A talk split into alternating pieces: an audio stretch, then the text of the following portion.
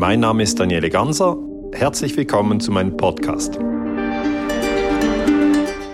Daniele Ganser, herzlich willkommen auf meinem Kanal. Schön, dass du da bist. Hallo Tamara, ich freue mich sehr. Ja, wir müssen auch gleich deklarieren, warum wir uns duzen. Wir kennen uns nämlich schon seit etwa 30 Jahren. Ist das 30? Ja, 30 Jahre ist lange. Da war ich 17 und du warst. Mein Gott, sind wir alt. also wir kennen uns natürlich, weil wir aus Basel beide sind und weil wir, glaube ich, das Gymnasium zusammen gemacht haben, also nicht in der gleichen Klasse, aber auch im gleichen Fitnesszentrum trainiert haben. Das auch. das auch, genau. Also ich wollte das einfach äh, hiermit transparent machen. Gut, Daniele Ganser hat ein neues Buch geschrieben, Imperium USA, aber wir werden natürlich heute nicht nur über Fragen rund um sein Buch diskutieren und diese Fragen erläutern. Es geht ja vor allem um Daniele Ganser selber.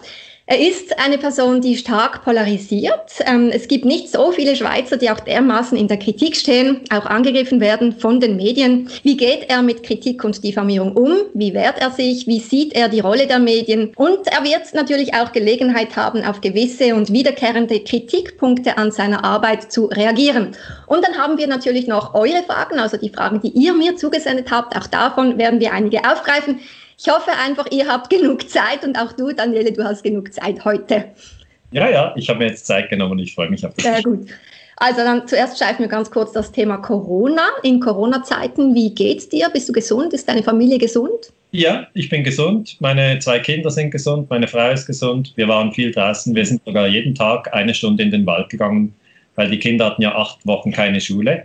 Äh, und da gibt es einen Vita-Parcours, äh, wo man Klimmzüge machen kann und Liegestützen war gut. In der Schweiz sinken ja die Neuinfektionen trotz der Lockerungen weniger als zehn neue Corona-Fälle pro Tag. In einem Interview kürzlich hast du zum Thema Corona gesagt, jeder muss sich seine Meinung bilden. Geht es um Gesundheit oder geht es um Macht? Und als Historiker denkst du immer, es gehe um Macht. Jetzt die Schulschließungen, der Lockdown von ganzen Branchen oder die Einschränkungen in der Öffentlichkeit. Wurden die Grundrechte für deinen Geschmack zu massiv eingeschränkt? Ist das zu viel Macht in den Händen von Regierungen?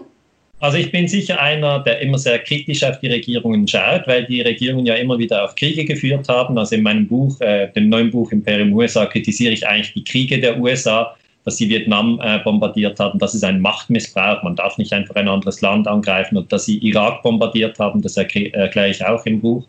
Ähm, aber wenn natürlich ein Virus ausbricht, dann verstehe ich, dass die Regierung ähm, ja, Macht an sich reißt und sagt, so, das gilt jetzt für die ganze Schweiz. Ähm, und ich muss sagen, persönlich fand ich es wertvoll, dass ich nie äh, innerhalb des Hauses eingesperrt war. Aber ich kann das verstehen. Es ist eine spezielle Situation. Ich glaube, für mich war auch wichtig, dass wir keine Maskenpflicht haben, also dass wir eigentlich im, im Wald oder wo auch immer, immer wir hingingen, wir konnten eigentlich, es war, war nicht wie Ferien, aber es war doch so, dass sehr viel Freiheit da war. Und ich finde auch, es ist sehr viel Druck weggefallen, weil ich habe sonst immer einen sehr hohen Termindruck. Ähm, mhm. Gehe hierhin, gehe dorthin, habe wirklich, ja, es ist, es ist wirklich auch sehr anstrengend und jetzt hatte ich plötzlich gar nichts mehr. Die Kinder hatten keinen Musikunterricht mehr, keinen Pfadfinder mehr, kein, kein Sport mehr. Und Hast du deine Kinder zu Hause unterrichtet? Ja, ja, wir haben die Pässe der Schweiz geübt, also mein Sohn und ich. Da hatte ich auch selber Spaß, weil ich habe das ein bisschen vergessen. Ich wusste noch, wo der Gotthard ist, aber und der Simplon wusste ich auch, aber und der Maloya kannte ich auch. Aber dann gibt es dann noch ein paar Pässe, da wusste ich gar nicht mehr, wo sind denn die ganz genau. Und da haben wir also die Pässe der Schweiz geübt. Und äh, meine Tochter, die ist 14 Jahre alt, die hat eine Arbeit über Sophie Scholl geschrieben, also über den Widerstand während dem Dritten Reich. Ähm, und das ist etwas, was mir sehr am Herzen liegt, weil Sophie Scholl für mich eine Friedensaktivistin ist. Und da habe ich mir viel Zeit genommen, mit ihr eigentlich diese, ja, diese Thematik äh, zu vertiefen, weil sie, sie war natürlich da gar nicht, noch nicht so bewandert. Mhm. Friedensaktivistin, das leitet ja auch wieder über zu deinem Buch. Äh, ich sehe es als ein bisschen als Aufarbeitung von verschiedenen Themen, die du schon zuvor aufgegriffen hast, also 9-11-Anschläge, CIA, Überwachung der Bürger in den USA. Du kritisierst die USA scharf, äh, obwohl die ja trotz Fehler auch einiges richtig machen. Man könnte meinen, du versteifst dich da auf das Thema USA, du siehst sie als größtes Problem, aber wären Russland oder China als globales Imperium denn besser als die USA?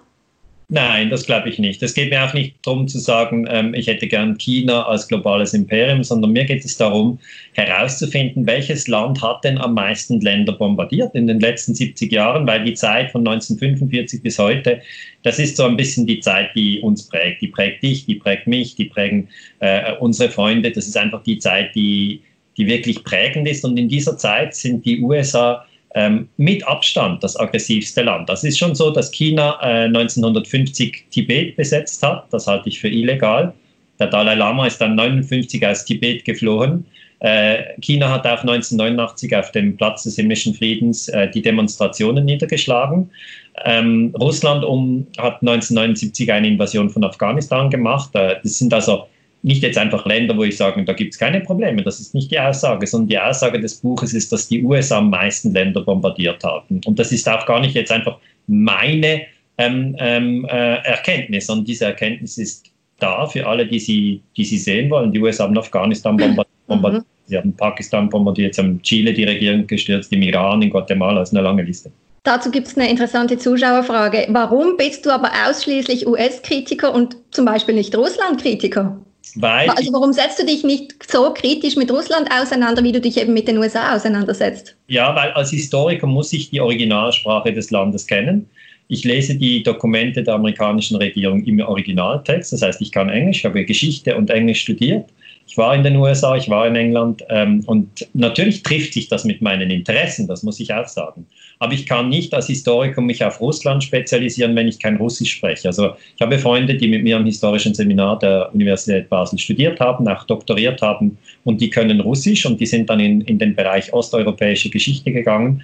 Ich, es gibt auch natürlich Historiker, die sich ähm, auf China spezialisiert haben, aber da muss man Chinesisch sprechen und ich kann weder Chinesisch noch Russisch. Aber kannst du schon nachvollziehen, dass du aus diesem Grund von einigen Leuten auch als Russenpropagandist bezeichnet wirst? Ich kann es nicht nachvollziehen. Oder? Die Leute haben immer das Gefühl, wenn ich kritisiere, dass die USA den Irak bombardiert haben 2003, und das haben sie einfach gemacht, oder wenn ich kritisiere, dass die USA in Chile die Regierung gestürzt haben 1973, dann bin ich ein Freund von Russland. Ich sehe ich seh das Argument nicht. Also das ist wie, äh, wenn man etwas kritisiert, heißt ja das nicht, dass man dann äh, sozusagen ein Freund von Moskau ist oder ein Freund von Peking, sondern das ist einfach ähm, die Kritik orientiert sich am UNO-Gewaltverbot. Ich erkläre das auch immer in meinen Büchern. Und das UNO-Gewaltverbot, einfach für die, die das nicht kennen, das heißt, das wurde 1945 äh, festgeschrieben und da steht, kein Land darf gegen ein anderes Land Gewalt anwenden. Außer der UNO-Sicherheitsrat gibt ein Mandat oder es ist Selbstverteidigung. Und dann habe ich halt erklärt, im Syrienkrieg hat die CIA alle Gegner von Assad bewaffnet. Obama hat Syrien bombardiert, das darf er nicht. Es gab kein Mandat der UNO, und es war auch keine Selbstverteidigung, weil Syrien hat zuvor nicht die USA angegriffen. Und dann habe ich die USA dafür kritisiert. Und dann hat Assad die Russen zu Hilfe geholt und hat gesagt, könnt ihr mir helfen, die Amerikaner versuchen mich zu stürzen. Da habe ich gesagt, die russische Intervention in Syrien ist zulässig, weil sie stützt sich auf die Einladung der syrischen Regierung. Und das ist gemäß UNO-Charta erlaubt. Und äh, gewisse Leute wollen das nicht sehen und sagen, ja, müssen sie doch die USA und Russland kritisieren, weil beide ja Syrien bombardieren, da muss ich sagen, nein, das muss man auseinanderhalten. Äh, die Russen sind auf Einladung dort, die Amerikaner sind eingefallen. Eine andere Zuschauerfrage ist, dass ähm, es ist von einem Deutschen, der das geschrieben hat, die USA haben uns Deutsche vor dem Faschismus und dem Kommunismus bewahrt. Bei allen Fehlern, die ein mächtiges Land unweigerlich macht, sind die USA in vielen Belangen ein Vorbild. Derzeit steckt die USA zwar in einer Krise, aber wenn man jetzt an Dinge wie den Marshallplan denkt nach dem Zweiten Weltkrieg, da hat doch Europa sehr stark von den USA profitiert, oder? Ja, den Marshallplan habe ich auch nie kritisiert. Mhm. Ich möchte eigentlich unterscheiden, es kommt halt sehr darauf an, wo man auf der Welt wohnt. Wenn der Mann jetzt zum Beispiel, der die Frage stellt, äh, in Köln wohnt, oder dann hat er eigentlich äh, sozusagen die positive Seite erlebt weil die Amerikaner natürlich Geld in, äh, in, nach Deutschland geschickt haben, Deutschland äh, sozusagen wirtschaftlich aufgebaut haben nach 1945. Das ist so, das, das, würde ich überhaupt nicht bestreiten.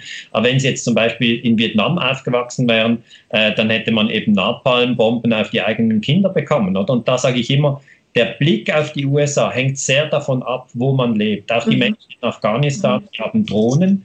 Äh, Angriffe durch die Amerikaner und die Drohnen werden in Deutschland äh, koordiniert auf der Militärbasis Rammstein. Darum war ich auch schon auf dieser äh, Kundgebung gegen diese Militärbasis in Rammstein. Da gibt es eine, jedes Jahr gibt es eine Stopp Rammstein-Demonstration. Da bin ich extra mal hingefahren und habe in einer Kirche gesprochen mit Eugen Drewermann.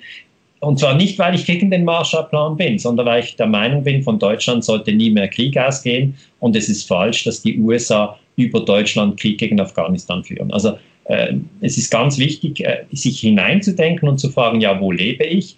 Äh, was ist mein Vorteil, den ich habe? Ja, ich meine, in der Schweiz ist ja eigentlich eine ähnliche Situation. Die, die USA haben die Schweiz nie bombardiert. Ähm, aber ich als Historiker werde ja nicht erst aktiv, wenn mein Haus bombardiert wird. Ich habe sehr viel Empathie mit den Menschen im Irak und ich kann nicht verstehen, dass man die einfach bombardiert hat. Was sind denn die größten Gefahren oder Herausforderungen der USA, um weiterhin ihre Führungsrolle wahrnehmen zu können? Also das Land ist natürlich jetzt, äh, gerade nach, äh, nach dem Tod von, von, von George Floyd, ähm, in einer riesigen Spaltung. Es war schon vorgespalten zwischen Arm und Reich. Das ist die größte Herausforderung in den USA. Man muss wissen, die USA sind, sind ein Land von 330 Millionen Menschen. Mhm. 100 Millionen Menschen haben keine 400 Dollar Vermögen. Das heißt, wenn die arbeitslos werden, und viele sind jetzt während der Corona-Pandemie arbeitslos geworden, dann haben die nichts mehr. Einfach nichts mehr. Die haben kein Vermögen, kein Einkommen, dann haben sie auch keine Krankenversicherung mehr.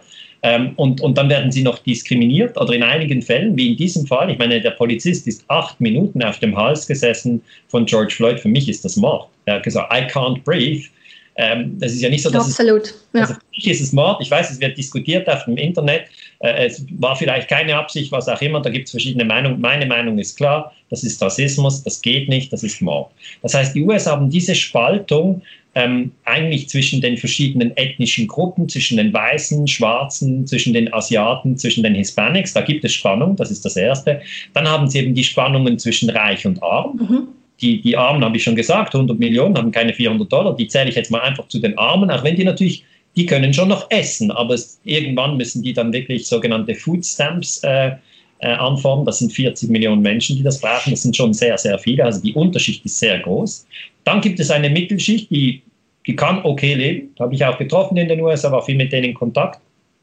Und dann gibt es eine ganz, ganz kleine Oberschicht und das sind eigentlich die Milliardäre und die regieren das Land. Weil wenn man Präsident werden möchte, das hat Jimmy Carter gesagt und das beschreibe ich eben auch im, im neuen Buch, ähm, dann muss man 330 Millionen haben für den Wahlkampf. Das heißt, du, Tamara und ich, wir könnten einen solchen Wahlkampf überhaupt nicht bestreiten. Auch interessante Politikerin wie zum Beispiel Alexandra Ocasio-Cortez, finde ich sehr eine interessante Frau in den USA, die kann niemals in den Präsidentschaftskampf äh, einsteigen, weil sie hat einfach zu wenig Geld. Und am Schluss hat man immer in diesem Fall zwei äh, ältere weiße Männer, denen ich jetzt beiden nicht vertraue. Ich vertraue weder Joe Biden noch Donald Trump. Seit wann sind denn diese Zustände so, wie du sie jetzt gerade beschrieben hast? Die sind ja nicht erst seit irgendwie seit Donald Trump äh, Präsident ist, so, die waren ja schon vorher so. Ja, ja, die waren vorher so. Also ich habe, äh, Donald Trump kam ja 2017 ins Amt und meiner Meinung nach hat er ähm, den Fehler gemacht, dass er die Spaltung im Land wirklich angeheizt hat. Und er hat wirklich einfach die Spaltung vertieft. Es ist, äh, es ist so, dass Republikaner und Demokraten schon fast nicht mehr zusammen über Politik sprechen. Also die Gräben gehen sehr, sehr tief. Und vor ihm, Obama hat wirklich diese Kriege Libyen, Syrien und Ukraine geführt. Auch wenn Ukraine wenig aufgearbeitet ist, heißt immer, ja, Putin hat sich die Krim geholt, aber wenn man genauer hinschaut, dann sieht man dort Victoria Newland, das war die Abgesandte von, äh, von Obama, äh, die hat wirklich gesagt, wir wollen eine neue Regierung installieren. Die wurde installiert in der Ukraine. Das ist einfach ein Putsch. Das war 2014. Und vor Obama hatten wir Bush, Bush Junior. Bush Junior hat 2003 ähm, den Irak angegriffen, zusammen mit den Briten, mit Tony Blair. Äh, vor Bush hatten wir äh, Clinton. Clinton hat Serbien bombardiert, 99. Das war auch illegal. Und vor Clinton hatten wir Bush Senior, also der Vater von der in Panama einmarschiert, hat die Brutkastenlüge verbreitet über den Kuwait-Krieg. Kuwait Vorher hatten wir Ronald Reagan. Ronald Reagan hat in Nicaragua einen illegalen Krieg geführt. Die Iran-Contra-Affäre lief während seiner Amtszeit. Das habe ich auch im Buch. Also ich will jetzt nicht alle Präsidenten zurückgehen. Ja. Ich möchte einfach sagen, es ist tatsächlich ein systematisches Problem. Und das ist eigentlich das Problem vom Imperialismus. Der Imperialismus versucht immer für eine reiche Oberschicht Märkte zu erobern, andere Länder zu, äh, ähm, zu eröffnen. Also man, man bricht dort ein und stellt eine neue Regierung. Man holt sich das Rohöl, man holt sich die Absatzmärkte, Absatzmärkte, billige Arbeitskräfte. Das heißt, eigentlich ist es einfach sehr aggressiver Kapitalismus. Das ist der Imperialismus. Was denkst du eigentlich, warum hat es äh, Obama nicht geschafft, diese Klassenunterschiede zu verkleinern oder die, die, den Rassismus ein bisschen äh, beiseite zu drängen? oder die Leute mehr zu vereinen. Warum hat er das nicht geschafft oder nicht mehr geschafft, sagen wir so? Ja, ich hätte es mir auch gewünscht, dass er es mehr geschafft hätte. Aber es ist einfach, die Unterschicht ist einfach äh, in den USA seit langem in einer sehr, sehr misslichen Lage. Und ähm, es gibt immer wieder Kräfte, die etwas daran ändern wollen, aber die Oberschicht, also vor allem die Spitzen, die Superreichen, ähm, die haben eigentlich so großen Einfluss über die Medien. Sie, in, sie besitzen eigentlich die Medien, muss man sagen. Mehr als ja Fox News oder CNN, das sind zwei Varianten, oder MSNBC oder Washington Post oder New York Times die, die Lage der Unterschicht wird in diesen Medien sehr, sehr wenig dargelegt. Wenn ein Krieg geführt wird vom Präsidenten, sind fast alle Medien dafür, sagen, ja, das ist wichtig, was auch immer, Afghanistan, Irak, was man auch immer bombardiert. Die Bevölkerung wird in den Krieg ein, ein, einge, ja, hineingeredet, oder? Man macht ihnen auch extra Angst und dann haben sie Angst vor irgendetwas. Also beim Vietnamkrieg hatten sie das Gefühl, die Vietnamesen haben angefangen. Heute wissen wir, der Golf of Tonkin-Zwischenfall vom August 64 hat so nicht stattgefunden. Also der Krieg basiert auf Lügen, immerhin drei Millionen Tote, das muss man sich mal äh, ja auch klar machen, dass die Lügen haben große, große Folgen. Das heißt, die Superreichen sind zu mächtig. Also auch äh, Obama hat diese, hat diese, diese Kluft nicht über, über, ähm, ja, überwinden. überwinden können. Mhm. Was hältst du denn vom aktuellen Präsidenten und seiner Politik? Ganz ja. grundsätzlich. Ja, also ich finde es schlecht, dass die dass er die Rüstungsausgaben auf 750 Milliarden Dollar pro Jahr erhöht hat. Das sind zwei Milliarden pro Tag. Das ist einfach verrückt. Das ist viel zu viel. Jetzt während der Corona-Krise mussten sie die Flugzeugträger, äh, ähm, äh, ähm, ja, die Leute mussten raus, die Soldaten mussten aus den Flugzeugträgern raus. Da, da sieht man ja, also für die Herausforderungen im 21. Jahrhundert brauchen wir nicht einfach vor allem große Waffen. Das ist nicht das, was wir brauchen, sondern wir brauchen ein gutes Miteinander. Wir brauchen Respekt für verschiedene Meinungen. Was ich bei Trump gut finde, ist, dass er keine anderen Länder neu bombardiert hat. Er hat schon Krieg in Syrien geführt, aber diesen Krieg hat er von Obama ähm, sozusagen geerbt. Er hat auch äh, natürlich den Jemenkrieg weitergeführt, aber der hat auch eigentlich unter Obama haben den die Saudis begonnen, hat auch den Afghanistan-Krieg weitergeführt. Er hat immer wieder gesagt, er möchte alle Truppen zurückholen. Das ist nicht gelungen. Ich wäre auch der Meinung, die USA müssten viel mehr ihre, ihre äh, Militärstützpunkte ähm, schließen. Die USA haben die meisten Militärstützpunkte weltweit. Das sind etwa 700 Militärstützpunkte, vermutlich noch mehr. Und das ist verrückt, oder? Das ist Ausdruck von Imperialismus, 700 Mil Militärstützpunkte auf der ganzen Welt. Die Chinesen haben einen in Djibouti. Mhm. Jetzt bist du ja, wie wir schon gesagt haben, eine ziemlich kontroverse Person. Es gibt Leute, die kritisieren dich stark. Es geht teilweise bis zur Diffamierung. Und dann gibt es die anderen, die verehren dich, die danken dir für deine Arbeit, für deine Vorträge, für deine Recherchen. Die stehen ein bisschen hinter dir wie eine kleine Daniele, Daniele ganze Armee. Eine Armee. Jetzt, Armee, eine kleine Armee, ähm, wie sie dich verteidigen und, und, recht, und ja, und dich, deine Dinge oder deine Aussagen rechtfertigen. Als wir uns vor 30 Jahren gekannt haben, hast du ja seither einen sehr langen Weg gemacht, nicht nur einen akademischen Weg, auch einen langen öffentlichen Weg. Hättest du damals gedacht, als du noch Teenager warst und als nebenbei hast du als Model gejobbt sogar, ich weiß das noch, hättest du dir diesen Weg vorstellen können? Nein. Gar nicht. Nein, man weiß das doch nicht. Wir waren 17, du warst 17, ich war 17 Nein, das, ich hätte nicht, ich hätte mit 17 nicht gedacht, dass ich später Bücher schreiben werde und Vorträge halte. Das, mhm. das, das, wusste ich damals nicht. Ich habe mich schon damals für nationale Politik interessiert. Mit 17 habe ich angefangen, aber auch noch zu Beginn meines Studiums, da war ich etwa 20, habe ich dann mit dem Geschichtsstudium angefangen. Da hatte ich einfach ein Interesse an Geschichte, aber nein, ich glaube, ähm, John Lennon hat mal gesagt, Life is what happens to you while you are busy making other plans. Also das, War das John Lennon, okay. ja, also jetzt prüfen, ja. Aber ähm, ich habe es mal so ihm zugerechnet gesehen.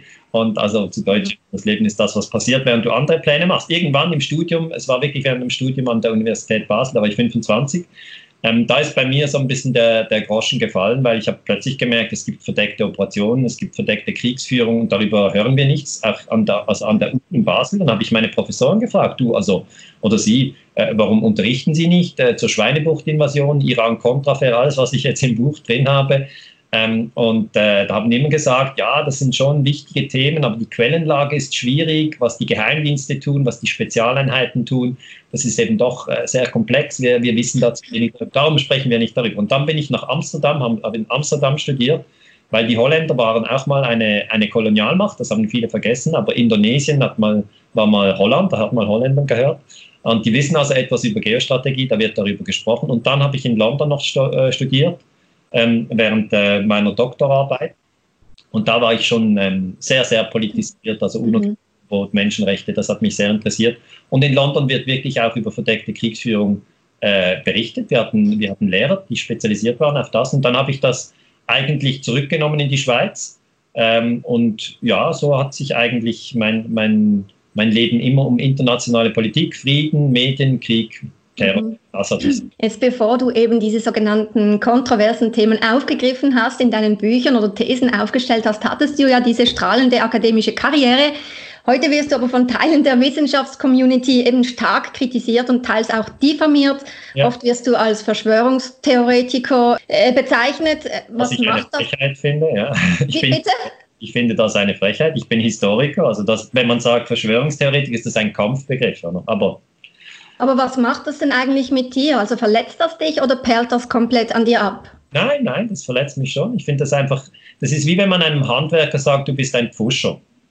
Es ist einfach es ist eine Abwertung und ich finde, wir sollten ohne diese Abwertungen eigentlich in einen Diskurs kommen. Es geht ja vor allem um die Terroranschläge vom 11. September. Genau. Mhm. Ich die untersuche, zuvor habe ich zu den NATO-Geheimarmeen gearbeitet. Ich habe schon ziemlich viel zum Bereich verdeckte Kriegsführung gemacht. Mein Buch zu den NATO-Geheimarmeen wurden in zehn Sprachen übersetzt. Also ich hatte da es, es, hat, der Spiegel hat eine Doppelseite gebracht, gesagt, die dunkle Seite des Westens. Es ist schon kritisch, was die NATO da alles gemacht hat und so. Also es gab die Basler Zeitung, die NZZ, die haben das alles abgedruckt, da, da ging das. Da ging das. Das ging. Hm. Da Geheimarmee, CIA-Operationen gegen Kuba geht, aber 9-11 geht nicht. Das ist eigentlich wie das rote Tuch. Und dann habe ich äh, an der Universität Basel die Studenten unterrichtet und dann haben die gesagt, ja, Herr Ganser, Sie haben ja Ihren Buch zu den NATO-Geheimarmeen erklärt, dass manchmal Terroranschläge inszeniert werden, zum Beispiel in Italien im Kalten Krieg, um Angst auszulösen in der, in der Bevölkerung. Und dann kann man diese Angst nutzen, um politische Ziele zu verfolgen. Da habe ich gesagt, ja, das ist die Strategie der Spannung, das stimmt, ich habe das belegt, ihr habt das in meinem Buch. Und dann haben sie natürlich gesagt, ja, was ist denn beim 11. September? Dann habe ich gesagt, ja, das ist schon ein schwieriges Thema, weil ich habe schon ein bisschen so das Gefühl gehabt, dass das heikel ist. Ich wusste mhm. nicht, wie heikel es ist. Und dann habe ich gewartet, bis der offizielle Untersuchungsbericht kommt. Und der kam 2004 raus. Und da war ich Dozent am historischen Seminar in Basel und in Zürich an der Uni. Und dann habe ich mit den Studenten diesen Bericht gelesen. Und mein Fokus war auf WTC 7, dieses dritte Gebäude, das nicht von Flugzeugen getroffen wurde. Und das wird im, im 9-11 Commission Report einfach, einfach nicht erwähnt.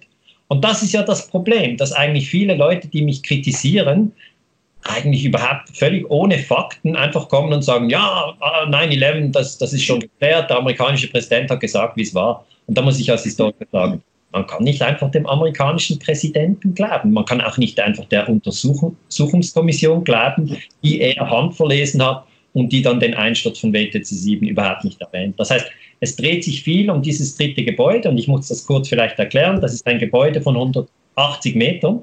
Eigentlich, Daniele, komme ich später noch darauf. Lass mich meine Fragen so vielleicht der Reihenfolge durchgehen, weil äh, sonst haben wir ein bisschen Chaos äh, also, später. Ich bin nämlich immer noch bei der, beim Verschwörungstheoretiker-Vorwurf. Ähm. Hast du schon Anwälte eingeschaltet? Ist das zum Beispiel wegen übler Nachrede? Nein. Nein. Ah. Warum nicht?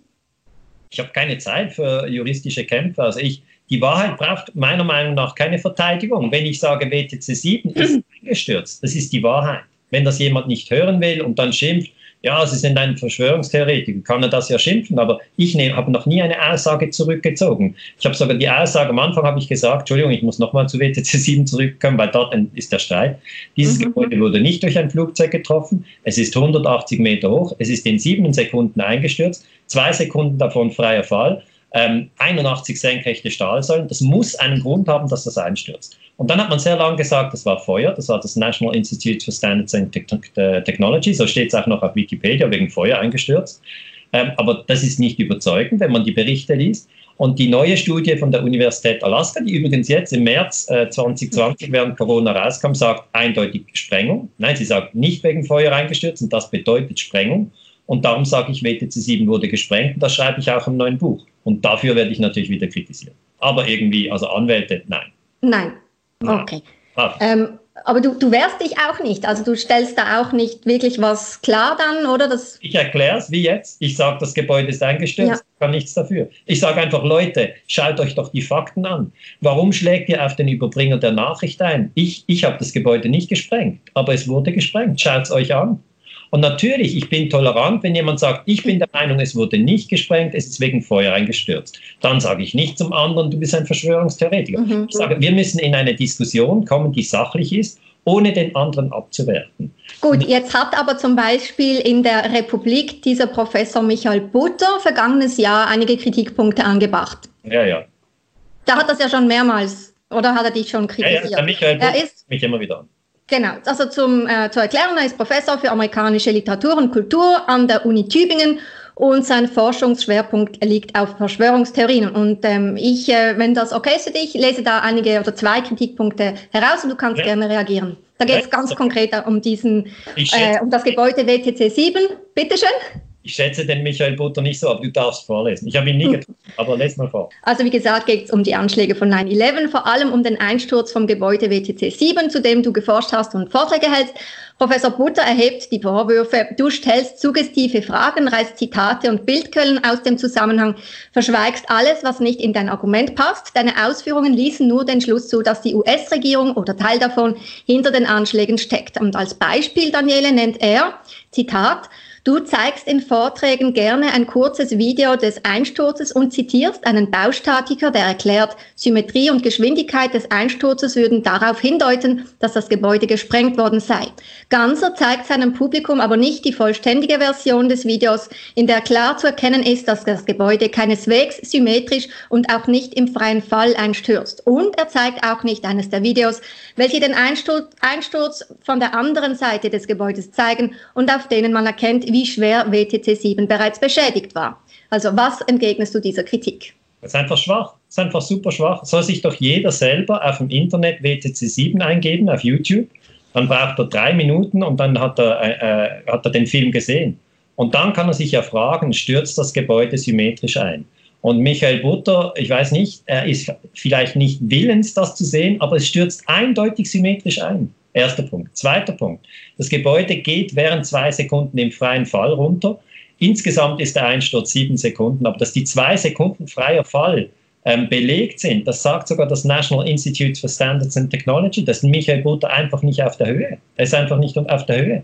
Und der Unterschied zwischen ihm und mir ist, ich schreibe nicht irgendwelche Geschichten über ihn. Ich, ich, beleidige ihn auch nicht. Er interessiert mich eigentlich überhaupt nicht. Mich interessiert WTC 7. Und ich frage mich schon, warum er darauf kommt, zu beleidigen, ohne dass er eigentlich sozusagen beim WTC 7 richtig informiert ist, was im, im Moment Stand der Forschung ist. An der Universität Alaska hat Leroy Halsey das ganze Gebäude vier Jahre lang modelliert und er sagt, mit absoluter Klarheit, ein Feuer kann den Einsturz nicht verursacht haben, weil es sind 81 Säulen. Und wenn 81 Säulen, ich meine, du und ich, wir sind jetzt keine Baustatiker, aber die 81 Säulen müssen im gleichen Moment weg, dass das symmetrisch runterkommt. Also ich nehme meine Ansage nicht zurück und ich finde es ja eigentlich schwach. Ein anderes Beispiel, das er anführt, ähm, Ganser zeigt eine Collage mit der Verwüstung des World Trade Center Areal nach dem Angriff im Hintergrund, im Vordergrund ein Foto des Passes von einem Attentäter. Der Pass, so erklärt Ganser dann, sei noch am 11. September auf dem Bürgersteig vor dem World Trade Center gefunden worden. Ganser verschweigt, dass der Pass gefunden wurde, bevor die Türme einstürzten, als am Boden also noch praktisch keine Verwüstung herrschte. Was sagst du dazu? Das ist ja auch eine Kritik, die immer wieder kommt bei dir. Mal, Tamara. Da sind zwei Flugzeuge in die Türme reingerast. Okay? Und dann kommt das FBI und sagt, wir haben den Pass gefunden. Und da frage ich natürlich im Vortrag, wie glaubhaft ist das? Ich meine, glaubst du das? Glaubst du, dass jemand im Flugzeug sitzt, mit dem Flugzeug in den Turm reindonnert und dass man danach den Pass unten auf dem Trottoir findet und sagen kann, ah, hier haben wir den Pass, jetzt wissen wir, wer den Anschlag gemacht hat. Das ist einfach für mich als Historiker, ist es einfach zweifelhaft, ob das glaubwürdig ist, oder? Also Sie haben ja noch andere Pässe gefunden, nicht nur diesen. Ja, aber weißt du, die, die Geschichtserzählung zu, zu 9-11, die müsste nicht mit den Pässen laufen, sondern sie müssten eine beglaubigte Liste haben, alle Menschen, die ins Flugzeug eingestiegen sind. Und diese beglaubigten Listen wurden nie herausgegeben. Es sind verschiedene Listen zirkuliert mit den Passagieren, weil wenn du und ich in ein Flugzeug einsteigen, dann müssen wir uns ausweisen. Das ist nicht wie beim Zug. Beim Zug kann man einfach einsteigen. Aber wer in ein Flugzeug reingeht, wer durch diesen Boarding-Prozess geht, der muss sein, äh, seinen Identitätskarte oder seinen Pass äh, ausweisen. Und darum müsste es die Beglaubigtenlisten von den Fluggesellschaften geben. Gibt es aber nicht. Also diese Frage halte ich für absolut berechtigt, warum dann der Pass außerhalb vom Gebäude liegt. Wenn, wenn Michael Butter das nicht für berechtigt hält, diese Frage zu stellen, dann sage ich, dann kann er ja sagen, ich halte das für kein. Aber dann müsste er auf der sachlichen Ebene bleiben und sollte nicht den, den anderen Forscher abwerten. Es ist einfach ein Zeichen von Schwäche, wenn man, wenn man den anderen verleumdet und sagt, er sei ein Verschwörungstheoretiker oder was auch immer. Ich habe das nie gesagt über ihn. Also du bringst ja, also du bringst ja vor allem sachliche Einwände. Ja, ja. Und du bist ja nicht der Einzige, der das äh, sagt oder recherchiert hat, weil du nennst ja fast 3000 namentlich bekannte Architekte, Ingenieure und Wissenschaftler. Also darum frage ich mich schon manchmal, warum ist die Kritik, warum fällt die so heftig aus? Aber findest du nicht, das wäre der Moment für eine Debatte mal mit diesem Herrn Butter? Würdest du dich einer Debatte stellen, wenn so ein Kritiker wie er jetzt zum Beispiel das dir anbieten würde? Wenn du es moderierst, ja. Nein. Ich, ich, ja, gerne. Ich stelle sogar sehr gerne meinen YouTube-Kanal zur Verfügung und gerne auch meine Moderation. Wärst du einverstanden? Ich hätte jetzt nicht wahnsinnig Lust, mit dem zu sprechen, aber ich würde es dem Frieden zulieben machen. Weißt du, das ist so wie wenn dich jemand. Ja, soll ich das organisieren, Daniele, mit Herrn Butter? Ja, versuch's, versuch's. Also eine Stunde kann, von meiner Zeit kann ich investieren. Aber die Sache ist die, wenn jemand, den du nicht kennst, schlecht über dich schreibt, dich beleidigt und dich beschimpft, ja, und dich dann später jemand fragt, hast du Lust, den zu treffen? Dann denkst du einfach, äh, nein, ich habe viele gute Freunde, äh, ich habe Spaß in meinem Leben, warum sollte ich Leute treffen, die mich mit, mit Dreck bewerfen? Das ist einfach das Letzte, auf das man Lust hat. Aber natürlich ähm, es ist auch so, dass man diese Fragen auch klären kann zum WTC 7. Aber ich glaube nicht, dass er am Schluss sagen wird, also, ah, ich habe mich geirrt. aber vor allem ist es doch eine spannende äh, Debatte, weil das sind jetzt einfach zwei Meinungen, die aufeinanderprallen. Du hast recherchiert, er Nein, hat... Pardon? Nein, auseinanderhalten. Ich habe keine Meinung zu Michael Butter. Ich den nein, nein, aber eine Meinung zum WTC 7 hast du. Genau. Ja, genau. Eben, da haben jetzt, da prallen zwei verschiedene Meinungen aufeinander, zwei verschiedene Recherchen auch. Und das bietet doch einfach eine wahnsinnig spannende Debatte auch. Ja, also wenn Michael Butter bereit ist, mit mir zu WTC 7 öffentlich zu debattieren oder per Skype, dann bin ich dazu bereit. Sehr gut, das haben wir also alle gehört. Freundlich bleiben. Das ohne Abwertungen einfach normal. Also man soll sachlich bleiben. Genau. Fühlst du dich eigentlich von den Medien insgesamt schlecht behandelt? Nein, nein. Es geht mal so, mal so. Weißt du, es gibt so viele Medien. Dein YouTube-Kanal ist ja auch ein Medienkanal. Oder, ähm, weißt du, ich war, ich war bei Aschbacher. Äh, Aschbacher war wirklich ein wunderbarer Typ. Äh, wir, haben, wir haben uns gut unterhalten. Ich ja. war im Ziehstigsclub, das war gut. Ich war beim 10 vor 10, das war gut. Also ich habe mit, hab mit vielen Journalisten äh, Kontakt gehabt. Die haben die haben sehr fair und gut mit mir gearbeitet. Ich habe in mhm. Deutschland natürlich mit KenFM und mit Rubicon zusammengearbeitet. Es war immer sehr gut. Ich habe mit Noah Wieser zusammengearbeitet, RT Deutsch, Jasmin Kosubek oder in der Schweiz äh, Christoph Pfluger vom Zeitpunkt. Also es gibt da verschiedene Medienmarken natürlich insgesamt oder der Spiegel hat gut über meine äh, Doktorarbeit berichtet oder äh, die Basler Zeitung hat damals ein gutes Interview gemacht. Die Weltwoche hat meinen Artikel über WTC 7 abgedruckt, äh, wo ich gesagt habe, meiner Meinung nach wurde WTC 7 gesprengt. Ähm, nein, ich muss sagen, es gibt tolle Journalisten. Aber es ist wie überall, wie bei den Ärzten, bei den Anwälten. Es gibt mhm. schon auch Journalisten, die finde ich, äh, die verhalten sich ähm, schlecht. Mhm. Jetzt hast du das schon angesprochen, diesen Fall beim Schweizer Fernsehen SRF. Ja. Da haltest du eigentlich den Schweizer Rekord, weil vor zwei Jahren in dieser Arena-Sendung ähm, sind gegen diese Sendung fast 500 Beschwerden eingegangen, so viele wie noch nie. Die Arena mit dir ist die meist beanstandete Sendung aller Zeiten. Kritisiert wurde, wie der Moderator mit ihr umgegangen ist. Du seist als Verschwörungstheoretiker diffamiert und unfair behandelt worden. Und tatsächlich war dann das Urteil des Ombudsmanns, dass das Sachgerechtigkeitsgebot verletzt wurde. Hatte das dann eigentlich Konsequenzen? Also hat sich zum Beispiel jemand bei dir entschuldigt? Nein, die haben sich nie entschuldigt. Okay, aber was passiert denn in so einem konkreten Fall, wenn sogar der Ombudsmann der, des Fernsehsenders dir recht gibt? Ja, das ist einfach die, der Journalist, der mich angegriffen hat, Roger Schawinski, der müsste sich eigentlich hintersinnen und der müsste, weil er hat in der Sendung hat einfach gesagt, Herr Ganz, Sie sind ein Verschwörungstheoretiker. Und habe ich gesagt, ja, jeder, der Fragen zu 9-11 und WTC 7 stellt, der wird das auch runtergeputzt, das geht doch nicht. Und dann der Moderator, der, äh, wie hieß er, der Breuer, Jonas Breuer. Mhm. Jonas Breuer, der hat auch voll auf mich eingeprügelt. Also der hat noch, der hat E-Mails, ich kann mich erinnern, das war 2017 und das ist jetzt drei Jahre her. Und ich kann mich nicht an jede Medienarbeit äh, erinnern, aber diesen Tag werde ich nie vergessen, weil ich kam ins Studio und am Anfang war das so ein bisschen normal, man hat sich, jeder hat den anderen begrüßt, man, ja. Man ist vor der Sendung in, in diesem äh, Fernsehstudio in Zürich, das ist SRF, ist das Schweizer Nationalfernsehen, das muss man vielleicht auch erklären, SRF kennen ja nicht alle. Mhm. SRF Wo wir ja Gebühren bezahlen für. Bezahlen für das Gebühren, also äh, ich, ich habe eigentlich diese Sendung mitfinanziert über meine Gebühren. du auch. Alle Schweizer haben das. Ich habe sie aber gesehen, ja. Und ähm, dann geht man in die Sendung rein und, und es ist natürlich klar, dass die Meinungen auseinandergehen. Ich finde das völlig okay, dass Menschen verschiedene Meinungen haben. Das ist doch etwas, das wird immer so sein. Wir sind 7,7 Milliarden in 193 Ländern. Natürlich gehen doch die Meinungen auseinander zu, zum Thema Elektromobilität. Soll man sich vegetarisch ernähren? Ist Windkraft eine gute Idee? Sollte das äh, Zölibat in der katholischen Kirche abgeschafft werden? Was ist am 11. September passiert? Äh, wie ist die US-Außenpolitik zu beurteilen? Also, das sind so große Fragen. Es ist völlig normal, dass die Menschen verschiedene Meinungen haben. Damit Absolut. hat kein Problem. Okay? Ja. Ich schon ganz klar sagen. Aber was wichtig ist, ist, dass man in einer, in einer Diskussionsrunde, und die Arena ist ja eigentlich so aufgebaut, dass man eine Diskussion hat, also so verschiedene Meinungen aufeinanderprallen, das ist okay, das kann man so machen, ich verstehe das als Format.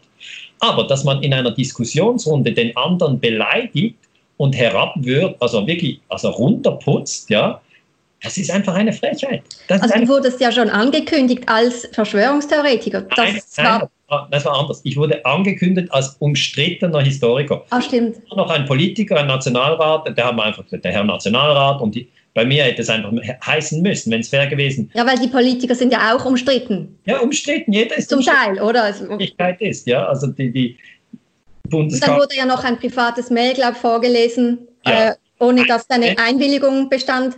Genau. Und man hat das einfach eingeblendet und einen Teil weggeschnitten und das war, damals war diese Diskussion Lückenpresse. Und das ist eben das Problem bei der Lückenpresse, dass man etwas weglässt, oder? Was man eigentlich äh, dort lassen müsste, um eine, um eine gute Analyse zu machen. Und ich war völlig überrascht. Also ich hätte ja. das nie gedacht.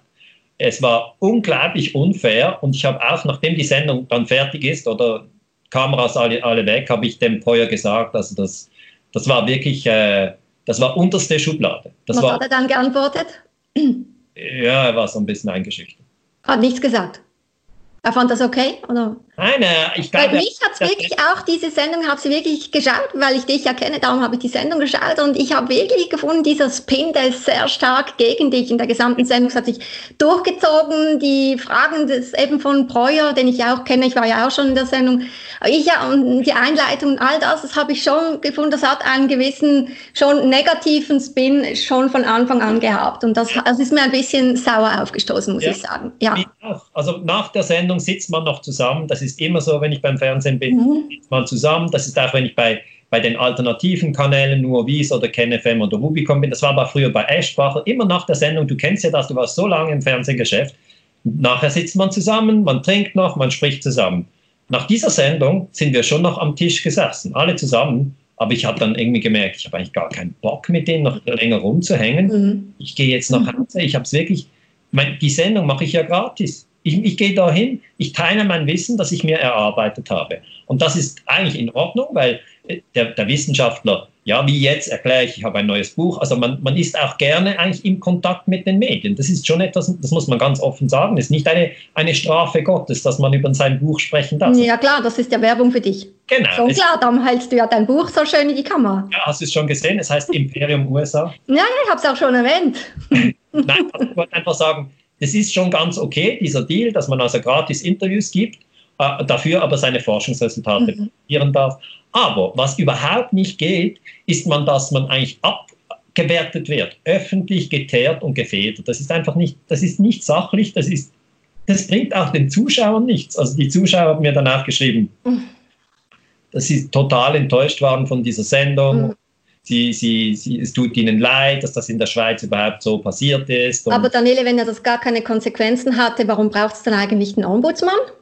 Das läuft so. Also der Ombudsmann muss eine ähm, Analyse der Sendung machen und er hat dann gesagt, es ist eine missratene Sendung und hat auch klar gesagt, also es liegt bei den SRF-Journalisten Breuer und Schawinski ähm, der Fehler, nicht bei mir. Also das war dann auch ziemlich klar. Also war ja eine Analyse, wer hat hier faul gespielt. Und meiner Meinung nach war das einmal rote Karte, einmal rote Karte für Schawinski und einmal rote Karte für Breuer. Die, haben mich, die müssen beide vom Feld. Und dann kann der Ombudsmann aber das Schweizer Fernsehen nicht direkt ähm, rügen, sondern mhm. dann eine unabhängige Beschwerdeinstanz und die musste den Fall dann prüfen.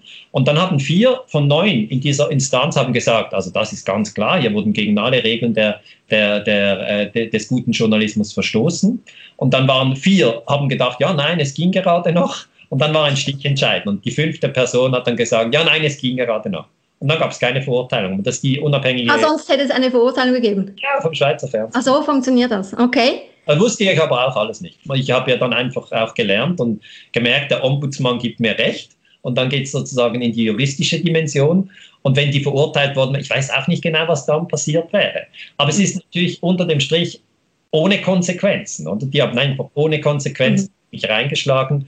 Und für mich war es echt ein, ein harter Tag. Also ich weiß noch, da, dann bin ich von Zürich nach Basel zurückgefahren, habe einfach gedacht, also mit den Journalisten spreche ich nicht mehr, das, das hat keinen Sinn. Und, also mit Jonas Breuer oder Roger Schawinski würdest du nie mehr ein Interview, würdest denn nie mehr ein Interview geben? Niemals, niemals. Also niemals.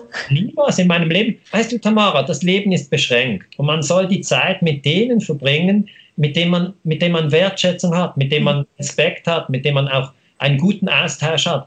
Streiten kann man mit jedem, aber ich brauche keine Leute. Ich, ich bin ein zufriedener Mensch, ich muss mit niemandem streiten. Ich habe nicht dieses Bedürfnis, irgendjemanden abzuwerten. Es liegt mir fern. Es liegt mir wirklich fern. Und das Überraschende ist, Schawinski, ähm, der wirklich am angriffigsten war in der Sendung, der hat mich dann äh, nach der Sendung ein, ein Mail geschickt, ob ich in seine, in seine Sendung, er hat noch eine Sendung, die ich nie schaue, die hat er jetzt ja nicht mehr. Ja, ja, ist jetzt pensioniert. Also das ist für mich auch gut. Aber der hat dann geschrieben. Hat dich eingeladen nachher, okay. Ja, das kann ich ja nicht verstehen. habe ich gesagt, nein, natürlich nicht.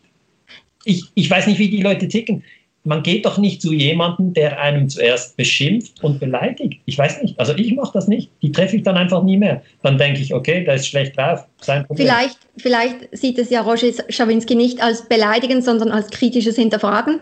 Nein, nein, es war offensichtlich beleidigen. Und wenn er nicht weiß, was beleidigen ist, dann muss, muss ihm das jemand erklären. Aber ich bin ja nicht seine Mutter, ich kann ihm das nicht erklären. Also zu Ihnen gehst du nicht, aber eben mit Herrn Butter sprichst du dann noch, falls ich das moderiere. Das finde ich ja doch eine gute Nachricht wiederum. Hm? Äh, ja, das wäre jetzt einfach, weil du das vorgestellt hast. Aber, aber er muss dir halt zusagen, ob er das macht. Und es muss wirklich über WTC 7 eine Diskussion sein. Mhm, klar, ja. ja das, ich fände es super spannend. Ja, du schickst ihm den Video und dann kann er sich das anschauen und wenn Weil wenn er ja schon sagt, dieses Thema Tür öffnen für alternative Fakten, ich finde eben auch da gibt es ja noch den anderen Blickwinkel. Ich fände es gefährlich, wenn das Infragestellen von offiziellen Erklärungen nicht mehr gestattet wäre. Weil ähm, davon auszugehen, dass immer die Obrigkeit oder die Regierung recht hat, ist ja auch gefährlich. Ich finde, man soll ja kritische Fragen stellen, oder? Das Und diese alternativen Theorien, die kann man ja glauben oder nicht, aber man kann sie öffentlich debattieren. Ja. Und ich finde halt, das sollte möglich sein, ohne dass man von den Medien gerade fertig gemacht wird oder an den gesellschaftlichen Rand gedrängt wird oder an den Pranger gestellt wird. Wir sind doch in einer offenen, freien Gesellschaft. Von einem liberalen Blickwinkel aus, finde ich, sollte man halt auch kontroverse Meinungen normal debattieren können, ohne dass die Person gleich völlig ins Abseits geschoben wird. Und das, also ich sehe das genau gleich wie du, weil wenn man muss ja sehen, 9-11 hatte Folgen. Danach ist die Bundeswehr nach Afghanistan äh, die USA haben Afghanistan überfallen, haben gesagt, wir müssen nach Afghanistan, weil der Anschlag von Osama bin Laden geplant wurde und der ist in Afghanistan. Das war die Geschichte. Ja. Das ist halt schon 20 Jahre her. Die meisten wissen das nicht mehr. Aber am 7. Oktober, also weniger als ein Monat nach 9-11, ist der Krieg ausgebrochen. Und das heißt, der Historiker schaut immer hin, wenn der Krieg ausbricht und sagt, Moment, das ist der erste Bündnisfall der NATO. Die NATO hat 50 Jahre existiert. Es gab nie einen Bündnisfall, auch die Bombardierung von Serbien 99 zum 50. Geburtstag übrigens, ein komisches äh, Verhalten am Geburtstag, aber äh, diese, das war kein Bündnisfall und erst 2001 war der erste Bündnisfall. Und ich habe immer gesagt, der Bündnisfall wurde zu Unrecht ausgerufen, weil man hat ja gar nicht geprüft, was wirklich passiert ist. Und dann habe ich in der Schweiz Baustatiker äh, befragt wie, zu diesem WTC 7 und das sind erfahrene Männer, und die haben mir gesagt, ja, ähm, WTC 7, das sieht nach Sprengung aus. Das hat Jörg Schneider und Hugo Bachmann gesagt. Und das hat damals schon Probleme gegeben. Damals hat die amerikanische Botschaft interveniert. und gesagt, ja, der Herr Ganser, das darf man da irgendwie gar nicht so sagen, das sind doch nur Verschwörungstheorien. Das heißt, ich habe wirklich schon viele, viele Jahre, werde ich diffamiert. Aber weißt du, Tamara, ich habe trotzdem ein sehr gutes Leben und ich lasse mir da also die Stimmung nicht ruinieren, weil es sind auch unglaublich viele Menschen, die zu meinen Vorträgen kommen und sagen, ah, das interessiert mich, können Sie mir das mal erklären, das habe ich noch nie gehört. Jetzt habe ich aber trotzdem auch selbst noch Kritikpunkte, Daniele. Also, ja, die, wir kennen uns schon 30 Jahre. Ja, ich darf das, gell, ja. Wir kennen uns zu lange für das. Also ich, ähm, die Meinungsfreiheit ist das eine, aber dann gibt es ja noch die Verantwortung. Also, du hast äh, fast 90.000 Abonnenten bei YouTube, 130.000 Leute haben dich auf Facebook abonniert.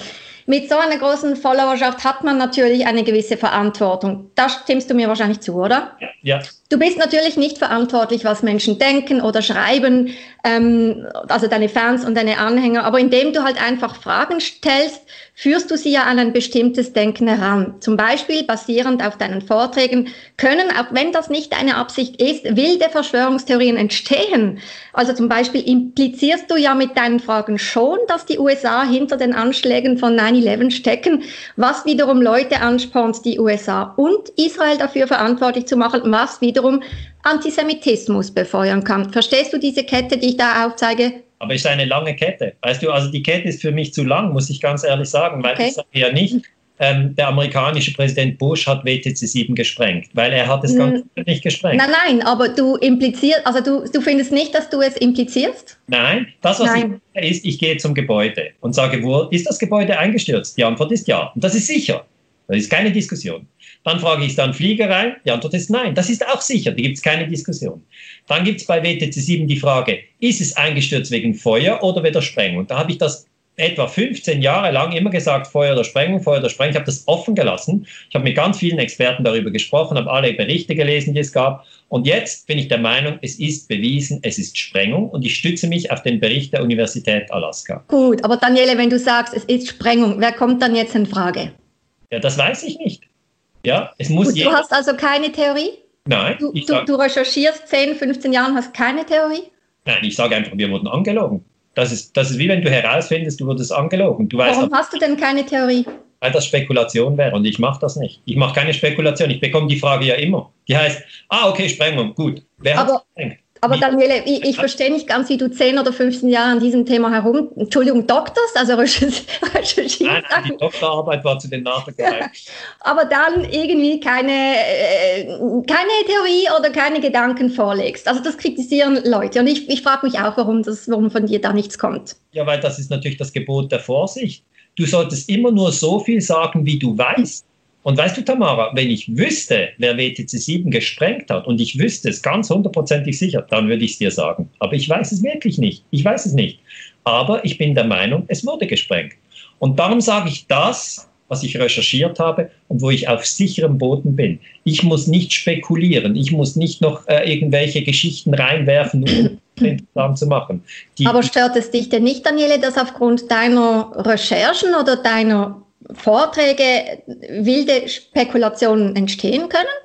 Also die, die wilden Spekulationen gibt es immer, unabhängig, was ich sage. Also die Leute spekulieren aber, überall. Wenn du dir jetzt Diskussionen anschaust, ähm, was genau ist da oder dort passiert. Es wird immer spekuliert. Das, was ich, was ich zugebe, ist, dass ich gegenüber, gegenüber Obrigkeiten wie einem Präsidenten in den USA oder einem Verteidigungsminister oder einem Außenminister, wenn der etwas sagt, oder auch der Premierminister von Großbritannien oder die Bundeskanzlerin aus Deutschland oder der Schweizer Bundesrat, dass ich da immer sage, okay, die Obrigkeit hat etwas gesagt, das muss man aber auf keinen Fall einfach blind glauben. Ja? Okay, aber jetzt prüfen.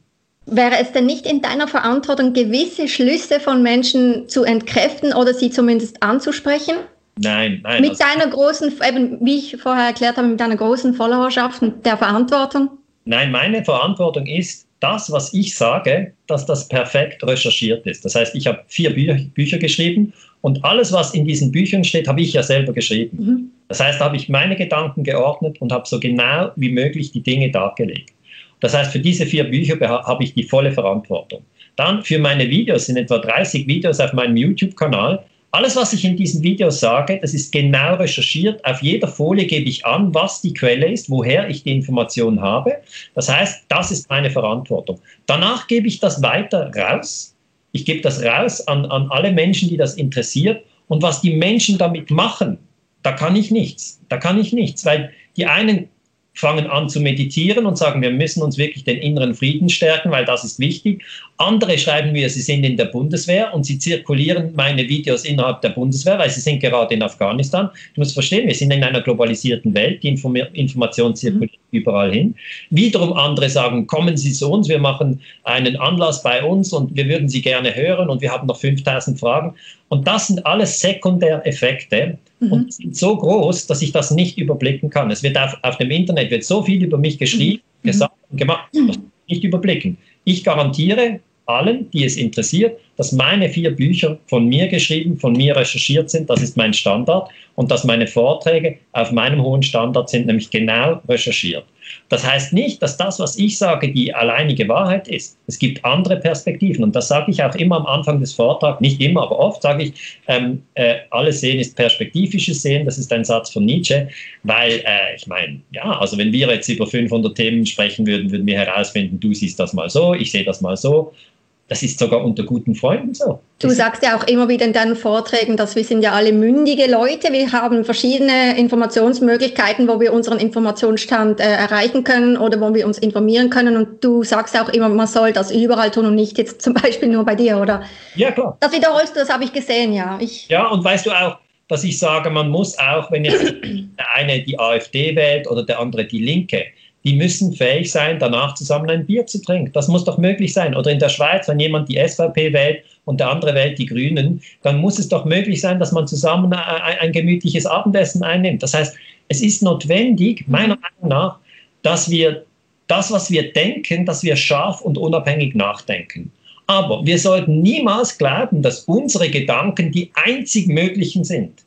Und das, das, weil ich ja so viel spreche und Vorträge und Bücher, ist es für mich natürlich ganz wichtig, dass ich das verstehe. Weil mhm. wenn ich plötzlich der Meinung wäre, nur das, was ich sage, ist richtig und was die anderen sagen, ist. Aber den Zustand habe ich zum Glück nicht. Ich sage, das sind meine Überlegungen, das sind die Dinge, die ich recherchiert habe. Äh, wenn andere Menschen andere Überlegungen haben, dann gehören sie trotzdem zur Menschheitsfamilie. Das ist, es liegt mir fern, jemanden abzuwerten äh, und eigentlich schlecht über ihn zu sprechen, nur weil er eine andere Meinung hat. Mhm. ich sehe das, das ähnlich, ich sehe das ähnlich äh, wie du und es stört mich auch sehr, wie das zum Beispiel, also in Deutschland ist es noch viel stärker als in der Schweiz. Weißt du, die deutschen sozialen Medien zum Beispiel, schnell das geht, dass eine Kontroverse oder eine Person mit einer kontroversen oder einer anderen Anti-Mainstream-Meinung äh, an den Pranger gestellt wird. Also es, ich thematisiere das öfters und ich sehe das auch. Ich weiß auch gar nicht, wohin das dann führt schlussendlich. Das Gut kann es Shitstorms. Und ich sage, für mich, ich bin jetzt 47, mhm. ich kann mit einem Shitstorm umgehen. Ja. Aber wenn du das als 17-jähriges Mädchen oder 17-jähriger Junge erlebst, also wenn wir jetzt vor 30 Jahren sozusagen das erlebt, das gab es ja nicht. Es gab ja kein Smartphone, es gab kein, äh, es gab kein äh, äh Facebook, es gab kein YouTube, okay? Also wir hatten diese, diese ganzen Feedback-Loops, hatten wir nicht. Aber es ist für eine, sage ich mal, eine, eine Persönlichkeit, die noch in, den, in der Entwicklung ist, mhm. ist es um einiges Schmerz abgewer abgewertet zu werden. Es ist für jeden Menschen schmerzhaft, es ist auch für mich schmerzhaft. Aber es ist für mich jetzt nicht mehr so schmerzhaft, weil ich mir immer sage, hast du das gesagt? Nein. Der andere hat es gesagt. Dann ist ja nicht meine Verantwortung. Wenn der mich abwertet, dann ist ja sein Problem. Es gibt diesen Satz, was Hans über Peter sagt, sagt mehr über Hans als über Peter. Und das bedeutet eigentlich jeder, wenn er in diesen sozialen Medien, auf Instagram oder auf Facebook und auf YouTube, wenn er einen Kommentar schreibt, finde ich das schön. Ich finde es toll, wenn die Leute interagieren. Das ist ja der Vorteil der digitalen Welt. Interagiert, das ist toll. Aber bleibt bitte sachlich. Also was ganz wichtig ist, ist, dass man nicht den, auf den Punkt kommt, wo man andere einfach abwertet. Und das passiert sehr, sehr oft. Das, das sehe ich leider und das tut mir irgendwie leid. Ich hoffe, wir kommen irgendwie mal wieder auf ein Niveau, wo man sagen kann, okay, interessantes Argument, das wusste ich nicht, ich habe was gelernt, ich habe noch das gehört und dann ist es eine interessante Diskussion. Aber oft ist es auf den sozialen Medien ein bisschen wie in der Arena-Sendung am Schweizer Fernsehen, wo es einfach, äh, wer schlägt den anderen jetzt verbal K.O., so ein bisschen. Mein Heißen mit Worten war das. Jetzt habe ich noch eine andere interessante Zuschauerfrage, wo auch Kritik drin verpackt ist. Ja. Da steht, ich schätze ihn sehr, aber wieso tritt er bei wirklich fragwürdigen Medien auf? Oder wieso distanziert er sich nicht mehr von Leuten, die öffentlich mit kontroversen, fragwürdigen Behauptungen aufgefallen sind? Ja, eben das. Ist, ja, ja, ist okay. Die Frage ist okay. Ähm, es ist ja so, dass ich zuerst früher sehr stark in den äh, Mainstream-Medien war. Also ich war, wie gesagt, im Spiegel, ich war in der NZZ, ich war beim Schweizer Fernsehen, ich war beim RTL. Das sind die Mainstream-Medien. Und dann, äh, nach meiner Forschung zu 9-11, haben die natürlich Distanz genommen, gesagt, ah nein, 9-11 darf man nicht untersuchen und wer das untersucht, der ist ein Verschwörungstheoretiker. Das ist einfach die Sprachregelung in den Mainstream-Medien. Ich weiß das auch von Journalisten, die intern in diesen Medien gearbeitet haben. Die haben mir gesagt, also ich finde deine Forschung zu WTC 7 super, aber wenn wir das bringen, äh, haben wir Probleme. Außer die Weltwoche hat meinen Artikel äh, WTC 7, äh, die haben das gedruckt. Jetzt, ich weiß nicht, welche, welche Medienmarken die Person, die die Frage gestellt hat, im Kopf hat. Vielleicht hat sie zum Beispiel Ken Jebsen ähm, im Kopf. Ken Jebsen muss ich einfach. Also unter anderem ja Ken Jebsen, okay. Sputnik TV, Russia Today, das Compact-Magazin der Neuen Rechten oder auch den Sektenführer Ivo Sasek. Aha, okay, gut. Solche Namen sind da gefallen. Okay. Also, Aber geh du mal der Reihe nach, es nimmt mich wirklich Wunder.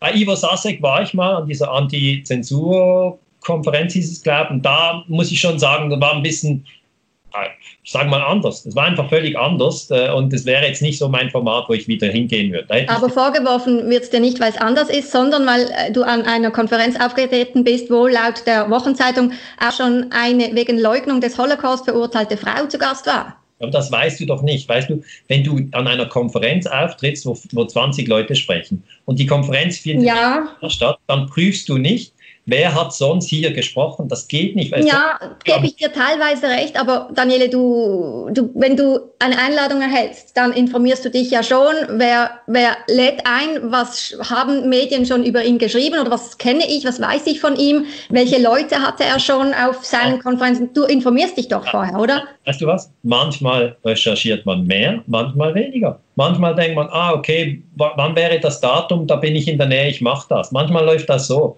Manchmal hast du so eine Pendenz von Anfragen, Leute, die Interviews wollen, die dieses wollen.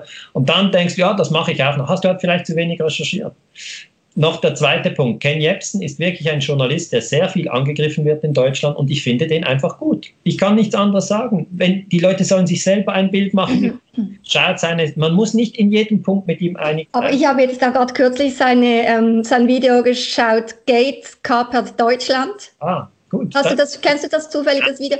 Also gerade Ken Jebsen wird ja derzeit auch wegen Corona stark angegriffen. Ja, ja. Und ich habe mir darum das Video angeschaut und er sagt darin schon Dinge, für die er keine Beweise hat. Also ich, ich also, sag's mal so vorsichtig ausgedrückt. Er ist der Chefredaktor von seinem eigenen Kanal. Das heißt, er kann frei sagen, was er will. Und es ist wichtig, dass es Ken Jebsen gibt in Deutschland. Es braucht nicht nur Spiegel oder ARD. Es ist wichtig, dass es diese alternativen Medien gibt. Und er hat einfach mit mir Interviews gemacht zum Thema 9-11, wo ich nur sagen kann, da kann sich jeder andere Journalist eigentlich äh, ein Beispiel nehmen, weil er hat mich immer ausreden lassen, er hat immer sachliche Fragen gestellt, hat mich nie diffamiert, hat nie irgendwelche Tricks wie Arena oder Schweizer Fernsehen und er hat ein viel kleineres Budget als das Schweizer Fernsehen und da habe ich wirklich schon ganz verschiedene Journalisten erlebt und da finde ich es finde ich es dann einfach unfair, wenn man dann auf ihm rumtrampelt und sagen, ja, der kennt jetzt. Ich sage, wer ihn nicht hören will, muss ihn ja nicht hören. Aber der Mann liest die Bücher, okay? Das merke ich bei den Journalisten wenn die stellt, der stellt mir so genaue Fragen zu einem Buch. Wie kann er das wissen? Ja, weil er mein Buch vorher genau gelesen hat. Also das heißt, ich habe das nicht gesehen, was er gesagt hat. Ich kann nur sagen, den Ken Jebsen einfach in die Tonne zu treten, das halte ich für völlig falsch weil ich habe ihn persönlich getroffen, ich habe mehrere Interviews mit ihm gemacht und ich finde, er macht sehr spannende Arbeit. Das heißt nicht, dass ich mit jedem Wort von er sagt ein, einverstanden bin. Aber es waren dann noch andere, die du erwähnt hast. RT Deutsch, oder? Ist das auch äh, ja, RT Deutsch. Mhm. Bei RT Deutsch habe ich mit Jasmin Kosubek gesprochen. Es ist auch in Berlin und ich finde auch, Jasmin Kosubek macht gute Arbeit. Macht, warum sollte ich nicht mit RT Deutsch sprechen? Natürlich, ich weiß, RT Deutsch, wie auch äh, Sputnik wurde, glaube ich, auch angesprochen. War Sputnik auch auf ja. Ja. Mhm. Ähm, Sputnik und RT Deutsch vertreten die russische Perspektive. Ja. Das ist russisches Geld, wenn, wenn man will, ähm, ist das, ist das Putin-Geld. Okay?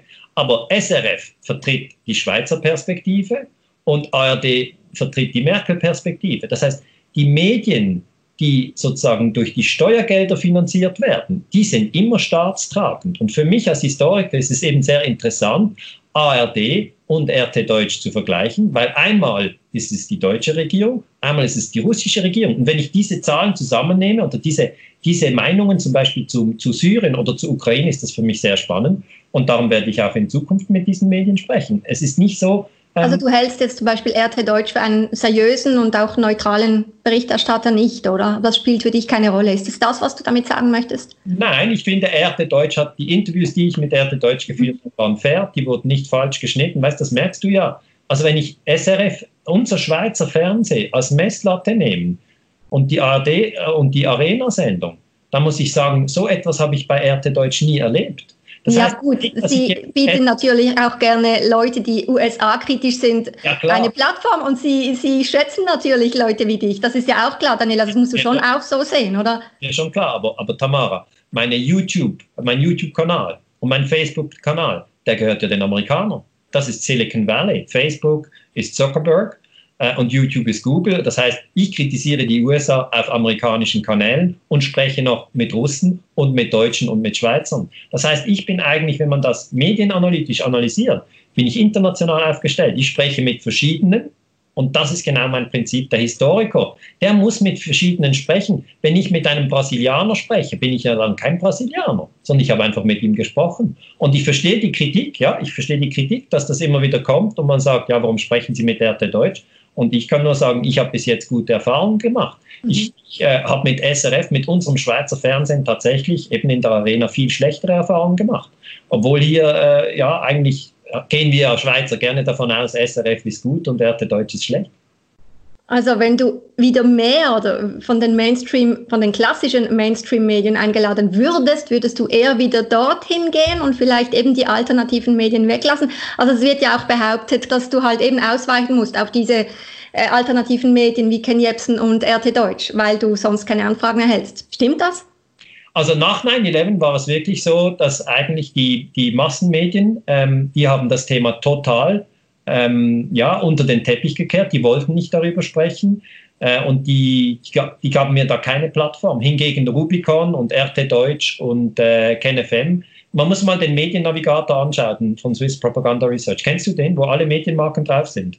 Kennst du den? Mhm. Da sieht man ja eigentlich diese, diese Gruppe, die eigentlich auf Cashkurs, Weltwoche, die sind ein bisschen weg vom Mainstream. Und die Medien, die ein bisschen weg vom Mainstream sind, auch nur Visa, also die verschiedenen Brands, die sind ganz anders mit dem Thema umgegangen. Weil für mich war es ja so, ich habe einfach das, die Tatsache, dass meiner Meinung nach WTC 7 gesprengt wird. Das ist meine Analyse. Dann bin ich eigentlich völlig frei, wenn, die, wenn das SRF anruft und sagt, möchten Sie das in der Tagesschau erklären, äh, dann gehe ich dann gerne hin und mache das. Aber das machen sie nicht. Die rufen nicht an, weil sie natürlich jetzt auf Seite Arena ich muss schon sagen, es ist ein bisschen Geschirr zerschlagen zwischen mir und SRF. Das heißt nicht, das heißt nicht dass man sich nicht wieder annähern kann. Weißt du, was soll ich sagen? Es ist halt so, wenn du eine schlechte Erfahrung gemacht hast mit jemandem, dann, hast, dann nimmst du halt, du nimmst du das Label SRF und denkst, also ihr habt das richtig schlecht gemacht mit mir und ja, wenn, wenn ich dann eingeladen werde, kommt es wirklich auf meine Tagesstimmung an, ob ich dann sage ja oder nein. Und es kommt auch darauf an, ob ich Vertrauen habe. Ich meine, zu dir habe ich Vertrauen, wir kennen uns 30 Jahre, ich weiß, ähm, du willst ein, ein, ein kritisches, ein spannendes Interview führen, aber du machst keine Tricks und willst mich irgendwie hinterhältig dann niedermachen, oder? Und das, diese, der Forscher hat ja keinen Bock, mit irgendwelchen Menschen Interviews zu führen, die ihn nur in die Pfanne hauen wollen. Warum sollte er das tun? Warum sollte ich das tun? Da kann ich doch lieber in die Ferien fahren. Das muss ich ja gar nicht haben, diese Interviews. Und für den Forscher ist es im Moment, wenn er die Anfrage bekommt, schwer zu sagen, ähm, wer, äh, wer vertrauenswürdig ist und wer nicht. Weil es heißt immer, unten heißt Journalist, Ihre Arbeit ist toll, Ihre Arbeit ist spannend, wir gerne mit Ihnen sprechen. Klar. Und am Klar. Schluss äh, wird der Bericht so oder so. Das heißt, ja. Daniele, was ich auch noch äh, interessant finde bei dir, ist, dass die Journalisten sind sich ja nicht einig, was für ein Publikum du hast, also wo dein Publikum politisch zu verorten ist. Ja. Also bei den einen bist du ja in der rechten Szene sehr populär, aber andere wiederum sehen dein Publikum in der linksalternativen Community. Ja. Ist dir vielleicht auch schon aufgefallen, dass die Journalisten da unterschiedliche Meinungen haben? Äh, wo ist es denn jetzt dein Publikum? Weißt jetzt, du das?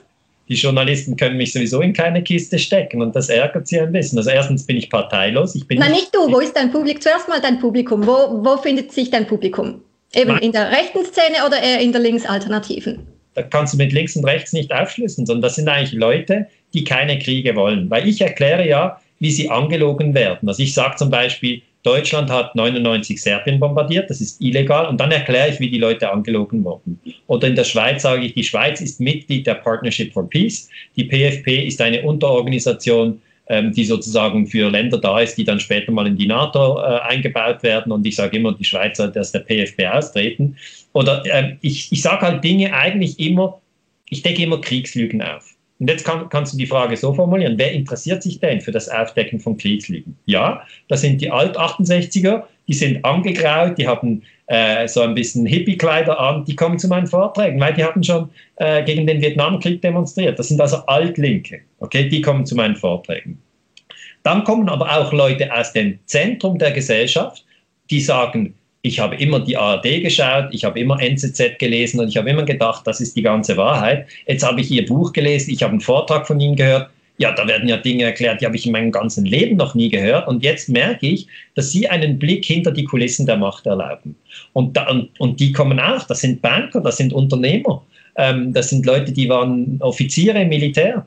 Und es kommen vor allem auch Ausländer, weißt du, das muss ich auch sagen. Es kommen Ausländer, weil die mir sagen, ja, ich komme aus Afghanistan, mein Land wurde bombardiert. Ich finde es sehr interessant, dass Sie endlich mal darüber sprechen. Oder jemand ist gekommen, eine Zahnärztin aus Serbien, die kam zu einem Vortrag und hat mich angesprochen und gesagt, Herr Ganser, jetzt bin ich schon so lange in der Schweiz, noch nie habe ich jemanden so hören über den Serbienkrieg sprechen. Das ist ein großes Verbrechen, weil, und dann fangen die ihre Geschichte an zu zählen.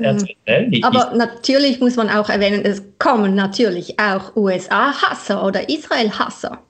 Nein, also hast du einen gesehen? Kennst du jemanden? Kenne ich jetzt so persönlich nicht, aber äh, da du ja die USA so streng kritisierst. Tamara, ist doch jetzt einfach eine Behauptung. Ist, ist gebe ich zu, ist eine Behauptung, aber ich denke, natürlich hat es da Leute drunter, die die USA hassen oder nicht mögen oder eben die USA als Verantwortliche für es das 9-11 äh, sehen. Es ist, es, ist deine, es ist deine Vermutung, oder? Meine Vermutung, ja. Auch, aber äh, es sind keine. Deine Vermutung ist es nicht? Nein, wirklich, ich habe wirklich nicht das Gefühl, dass da vor allem Leute voller Hass sind, sondern okay. das sind Leute, die sich fragen, wie kommen wir im 21. Jahrhundert aus der Gewaltspirale raus? Es sind auch Österreicher, die sagen, ja, also im Dritten Reich, wir waren ja da auch irgendwie drin. Es ist nicht einfach nur Deutschland, sondern wir waren ja da auch mit dem Anschluss drin. Und es sind Leute in Deutschland, die noch Eltern haben, die im Krieg gekämpft haben. Das heißt, das Thema Krieg ja, ist im deutschsprachigen Raum. Ich, ich mache ja vor allem Deutschland, Österreich, mhm. ähm, äh, Schweiz. Ich, mache diese, ich bekomme Anfragen von, von China, von USA, von Australien, mache ich alles nicht, weil sonst hätte ich zu viel Arbeit. Ich mache nur Dachraum. Und der Dachraum sind 100 Millionen Menschen. Und dort kommen vor allem die Menschen zu meinen Vorträgen, die auch herausfinden wollen, ja, wie hat denn die Washington Post über die, den Vietnamkrieg gelogen? Und ich kann dann beweisen, der Präsident ist vors Volk, hat gesagt, wir wurden angegriffen, das war Johnson. Die Washington Post hat es geschrieben und 20 Jahre später kommen die Historiker und finden heraus, es hat nicht ge gestimmt. Es war eine Lüge. Und die Leute wollen vor allem Fakten. Es sind auch Leute, die die ein Buch lesen von 350 Seiten. Das sind schon. Also du sagst unterschiedliches politisches, politische Spektren. Es kommen sogar links, rechts mit. Mhm. Wo würdest du dich denn eigentlich politisch? Frauen gemischt. Männer, es kommen auch Männer und Frauen. Und Frauen, ja. Und es kommen Junge und Alte, es kommen Pensionierte, die sitzen ganz vorne, das ist gut mhm. hören. Es kommen, es kommen 16-Jährige ganz aufgeregt und sagen, können wir noch ein, ein, Selfie machen? Und, also weißt du, man kann das Publikum nicht einfach in eine mhm. Kiste stecken ähm, sondern das ist sehr, sehr gemischt. Und es kommt, also der letzte Vortrag, äh, der ist leider abgesagt worden, ja. da waren 1200 Plätze, der war ausverkauft. Und das heißt, ich finde, es gibt ein Interesse an Aufklärung. Weißt du, das ist dieses mhm. alte Wort Aufklärung. Das ist noch nicht abgeschlossen. Die Epoche der Aufklärung ist, geht weiter. Und jetzt du selbst, Daniele, wo würdest du dich politisch einordnen? Ja, gut, ich bin Vegetarier, das heißt, ich esse 20 Jahre kein Fleisch. Äh, ich bin Elektroautofahrer, das heißt, ich bin überzeugt, wir sollten Benzin und Öl äh, und Gas, das sollten wir verlassen. Das sind natürlich grüne Anliegen, wenn man so will. Ich habe auch Solarzellen auf meinem eigenen Hausdach. Da hat man so ein bisschen das Gefühl, der Ganze ist ein Öko. Hm, aber auf der anderen Seite bin ich eben auch einer, der sagt, der Nationalstaat, ähm, der darf eigentlich nicht von anderen Nationalstaaten überfallen werden. Das ist also eine, eine nationale Souveränität ist mir sehr wichtig, darum betone ich immer das UNO-Gewaltverbot. Aber ich habe früher vor allem links gewählt, muss ich mhm. sagen. Und dann habe ich gesehen, ähm, dass die Grünen und die Roten ähm, in Afghanistan einmarschiert sind. Jetzt nicht die Schweizer, aber die Deutschen doch. Also SPD und Grüne sind wieder in den Krieg gezogen. Und dann kann man vielleicht sagen, ich bin ein, ein, ein, ein, ein skeptischer äh, Linker, weil er, er sieht immer wieder, dass auch auf der linken Seite sehr, sehr viel Gewalt ist und dass die linke Seite das selber überhaupt nicht reflektiert. Man will, man will nicht darüber sprechen, dass man nach 50 Jahren Deutschland wieder in den Krieg geführt hat. Das ist ja das ist keine Kleinigkeit, oder für den Historiker. Mhm. Und darum bin ich jetzt in gar keiner Partei. Also mhm. Aber du würdest dich jetzt eher als Linker bezeichnen, denn als Bürgerlicher? Ja, ich bezeichne mich eigentlich überhaupt nicht politisch, sondern mhm. ich sage nur, ich bin ein Freund der Menschheitsfamilie, weil es geht ja nicht nur, die Schweiz, Deutschland, Österreich sind ja gespalten in diese Parteien oder äh, von Die Linke bis AfD und dann merke ich schon manchmal, zum Beispiel Sarah Wagenknecht von Die Linke, ich finde das wirklich eine sehr intelligente Frau, was sie sagt, ich finde das gut, aber auf der anderen Seite bin ich natürlich auch ähm, sozusagen mit Menschen in Kontakt im bürgerlichen Block, wo sagt, ja, also ich will ja auch nicht, dass der Staat alles kontrolliert und dass er die Steuern erhöht und das will, ich ja auch nicht. Das heißt, man kann mich nicht so gut in eine Ecke stellen. Mhm. Es, es ist wirklich immer wieder versucht worden und am, am, am, korrektesten ist einfach die Bezeichnung, er ist ein Schweizer Historiker, äh, der sich äh, für die Friedensforschung interessiert. Das ist eigentlich, finde ich, die faire Bezeichnung. Jetzt, Daniele, hat es ja auch einen starken Effekt, wenn du so öffentlich abgekanzelt wirst, weil, also von den Medien vor allem, weil du erhältst ein bisschen im Netz so den Märtyrerbonus. Jetzt bist du ja auch ein Geschäftsmann. Nutzt du das als dein Geschäftsmodell? Spielst du nicht auch ein wenig damit, ja, um halt eben die Buchverkäufe oder die Vorträge anzukurbeln? Nein, nein, wirklich nicht. Also auf das abgekanzelt werden könnte ich echt verzichten. Weil das, weißt du, das mhm. läuft ja so, dass du es am Tag vorher nicht weißt dann gehst du ins Büro, machst deine Arbeit, bekommst Mails. Und ich habe natürlich ein Netzwerk von Leuten, die mir das dann zutragen und sagen, hast du gesehen, diese Zeitung hat und so. Dann ließ ich den Angriff, wie die mich irgendwie angreift oder irgendwie dieser oder jener, der mich diffamiert. Und ja, jetzt bin ich ja 47, jetzt habe ich schon so viele Diffamierungen erlebt, auch sehr viel Lob. Ich habe sehr viel Lob erlebt. Und die Schwierigkeit, glaube ich, und das wäre vielleicht etwas, was ich den jungen Menschen mitgeben möchte, ähm, jeder Mensch wird in seinem Leben gelobt und die das kannst du, das kannst du bestätigen, Tamara, oder? Das ist so. Können wir jetzt den Jungen so Absolut, machen? ja. Für jeden so. Okay, das ist die erste Einsicht. Die zweite Einsicht ist die, dass wenn man natürlich ähm, kritisiert wird und entwertet und herabgewürdigt, dann ist man traurig. Das geht jedem so. Niemand mhm. denkt, ah super, äh, das, das, das macht mir jetzt einen schönen Tag. Okay? Mhm sondern da, im ersten Moment ist da eine Enttäuschung, eine Trauer, vielleicht eine Wut. Das kann gemischt sein. Es kann Wut sein, es kann Angst sein, es kann Trauer. Scham auch noch? Scham, es sind verschiedene Gefühle. Auf jeden Fall ist es nicht so, dass man denkt, ja, super Tag heute. Mhm. Und dann denkt man, ah, und dann ist man tief. Und dann geht es eigentlich darum, dass man sich wieder ausbalanciert. Und ich möchte das einfach kurz erklären, weil das in meiner Forschung sehr, sehr geholfen hat. Ich nutze dann die Technik der Achtsamkeit. Das heißt, ich beobachte meine Gefühle, ich beobachte meine Gedanken, ja, und realisiere, dass ich weder meine Gefühle noch meine Gedanken bin, sondern das Bewusstsein, in dem die aufsteigen, aber auch wieder vergehen. Das ist ganz wichtig zu verstehen und das ist einfach meine Technik, weil die Leute fragen mich, ja Herr Ganser, wie, wie können Sie, wie, wie, warum sind Sie eigentlich so gut drauf? Sie werden doch immer gelobt und, und, und aber auch niedergemacht. Und sage ich immer, ja, mir geht's gut, äh, ich habe ein schönes Leben, ich kann wirklich meine Passion leben, ich kann diese Kriege untersuchen, ich kann da Vorträge halten, die Leute kaufen meine Bücher. Also ich kann von den Vorträgen und den Büchern leben. Da bin ich wirklich sehr, sehr dankbar. Auch ein Dank an die ganze Community an dieser Stelle. Und, aber darüber hinaus ist es wirklich auch, dass ich den Leuten erklären möchte, wie kann man mutig sein, wenn man diffamiert wird. Und das, was ich wirklich raten möchte, ist, bleibt, bleibt bei euren, bleibt bei euren Überzeugungen, bei euren Meinungen, lasst euch nicht verdrücken oder verbrechen, aber lasst immer zu, dass es andere Meinungen auch geben wird. Immer. Das wird immer so sein. Und versucht, wenn andere etwas anderes sagen, die nicht abzuwerten. Einfach nicht sozusagen schlecht sprechen über den anderen, weil das passiert im Moment extrem viel. Also das hat ja, das hat extrem zugenommen. Heute ist ein wirklich ein, ein Abwerten untereinander äh, am Laufen, das so nicht gut ist für den inneren Frieden. Mhm. Aber ich habe wirklich Techniken. Ich habe auch mal ein ganzes Jahr lang kalt geduscht, einfach um, um zu sehen, wie kann man mit äh, Schocks umgehen. Das wäre vielleicht auch mal eine Buchidee, hä? Kalt duschen? Nein, Self-Improvement zum Beispiel. Ja, ich bin halt schon der Historiker. Die tägliche Diffamierung oder so. Ja, also ich bin schon der Historiker. Mich interessieren dann schon diese äußeren Phänomene. Aber ich gebe immer auch Tipps, ähm, wie kann man damit umgehen, weil ich weiß, ich bin ja nicht der Einzige, der diese Probleme hat. Ich habe sie in der Öffentlichkeit, aber jemand anders, der ist da am Arbeitsplatz ähm, und wird einfach ja, gemobbt ja, oder in der Schule. Und niemand weiß darüber. Niemand weiß darüber. Es ist auch nicht in der Zeitung oder im Fernsehen. Aber er leidet. Und da möchte ich den Leuten, die gemobbt werden oder die auch, auch diffamiert werden, möchte ich, möchte, ich, möchte ich Mut machen und sagen, hey, ihr schafft das, ihr kommt da durch.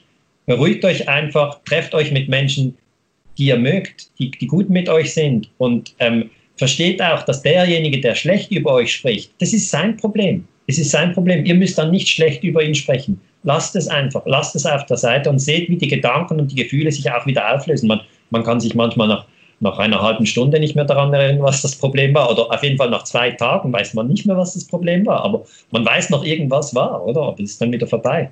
Haben sich eigentlich in den letzten 10 oder 15 Jahren auch durch die Medientumulte Leute, also so alte Weggefährten oder Freunde von dir abgewandt? Nein, die Freunde Nein? sind immer noch die gleichen. Ja. Immer noch die gleichen wie vor 30 Jahren? Ja, immer noch die gleiche. Okay. Hat sich denn äh, dein Leben in den vergangenen 10, 15 Jahren verändert? Oder wie hat, inwiefern hat es dich verändert oder dich geprägt? Also bist du zum Beispiel vorsichtiger geworden, pessimistischer oder weiser durch all das? Also pessimistischer bin ich sicher nicht geworden, aber ähm, mhm. was ich sicher, der große Einschnitt war, als ich Vater wurde. Jetzt meine Tochter ist 14, mein Sohn ist 11 und da bin ich plötzlich irgendwie... Pff, ja, vermutlich ein bisschen ängstlicher geworden, dass den Kindern etwas zustößen könnte oder so. Das, diese Ängste hatte ich vorher gar nicht. Ähm, das heißt, ich denke, als Familienvater ist man schon in einer, in, einer, in einer Rolle drin, wo man dann auch denkt, ja gut, jetzt eigentlich zählt das ganze 21. Jahrhundert weil irgendwann bin ich dann tot, aber dann leben meine Kinder idealerweise noch weiter und das 21. Jahrhundert, das ist jetzt ihr Jahrhundert. Äh, und diese, diese Einsicht ist natürlich so, dass ich mich vor allem dann mit anderen äh, sehr gut vernetzen kann, die auch sagen, hey, wir wollen diese Kriege nicht, wir wollen diese Kriegslügen nicht. Und es ist dann wirklich ein sehr persönliches Engagement.